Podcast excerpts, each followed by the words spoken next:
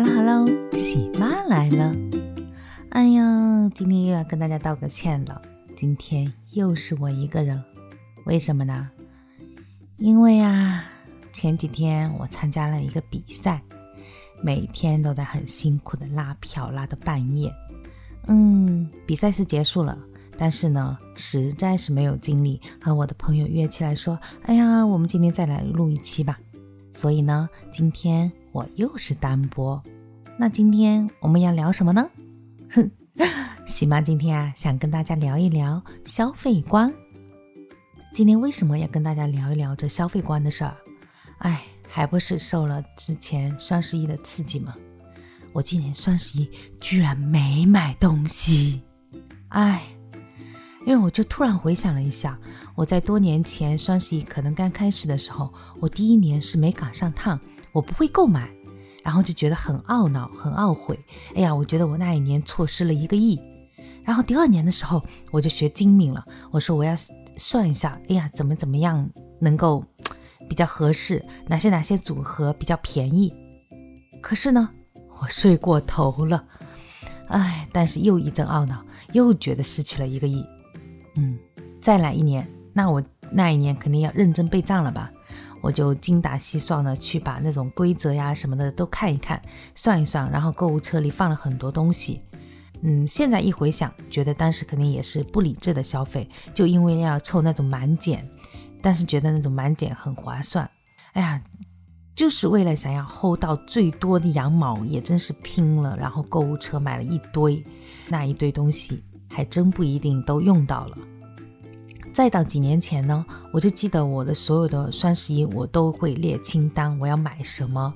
因为受了前面人总是会那种反思、总结经验的。作为一个主妇，我要精打细算过日子的话，我肯定都每一年都把需要的东西列成清单，然后早早的去勾选好。然后我会去看它，呃，大概半个月之前它的价格是多少，然后我双十一买的时候有没有优惠。嗯，可能是基于这几年的总结，我发现好像并没有优惠很多，所以今年呢，嗯，我居然胆子大到什么都没买，我连卷纸都没有买。为什么？因为我觉得说反正也差不多呀，我就没有趁此机会买，反而是在双十一之前吧，也没有参加任何活动，买了一些零食。还是因为当时的一个传闻，就是我上一期节目里面讲的，哎呀要打仗啦，我们赶紧囤粮吧，然后就囤了一些饼干之类的。我先生今天嗯嫌弃它不好吃，他后来买了一大箱的零食。据他说呢，嗯是因为我前几天嫌弃他没有给我买生日礼物给我补的，好吧，那我就将就的嗯收了吧，吃了吧，嗯。你看啊，今年的双十一呢，我们在十月二十号左右就开始预售了，到十一月十一号之后，你看到现在，十一月十一号本来是说双十一那个开始嘛，然后现在到十一月十六号，我的小伙伴 Pretty 还在为双十一做一个收尾工作，嗯，也难怪他不能来，还好我没叫他，要不然他人家说我不来，那我多尴尬。前几天我还真是在新闻里面看到了一些片段，他就说，去年央视财经新媒体发布的《二零一九到二零二零年中国青年消费报告》里面指出，受疫情影响，年轻人的消费倾向正在趋于理性和有度。哎呀，我好高兴！为什么？我感觉我找到同盟了呀！你看，国家现在也趋于说要有度，哎。放心了，我觉得我已经走在时代的前沿，因为我已经理性消费。有度是指什么？有度就是是说我们在我们的能力范围内去消费，我觉得它就是有度，不要超过自己的能力范围，那样子会给你形成一些负担。所以说，我们社会上现在应该提倡这种消费观念，让那些年轻人的那种心浮气躁的那种心态都能摆平，也不要去攀比。你说呢？嗯，你看啊，前几天大家都刷到了那一条新闻吧？就是说有一位抠姐，抠姐哦，嗯，真的太佩服她了。她居然还上了头条，然后上了好多新闻，大家都在转发她的这个英雄事迹。我称之她为英雄事迹，为什么呢？因为新闻里面就在讲说，这一位姐妹，她抠出了两套房。那我给大家读一下，就说这一条热搜是怎么写的啊？女子毕业九年抠出两套房，抠省分享省钱秘籍，豆瓣抠主大神玩神爱，一个储蓄率高达百分之九十的女子，每年买衣服不超百元，日用品全靠抽奖，交通费全靠领券。靠着极度节俭的意识，他大学没毕业就买下人生首套房，三十二岁就攒下南京两套房。有人质疑他的生活方式，他却说：“有人花钱快乐，我是花钱不快乐。”更建议广大女性一定要攒套自己的房子。他的背后有着怎样的故事呢？也会跟我们分享哪些省钱秘籍呢？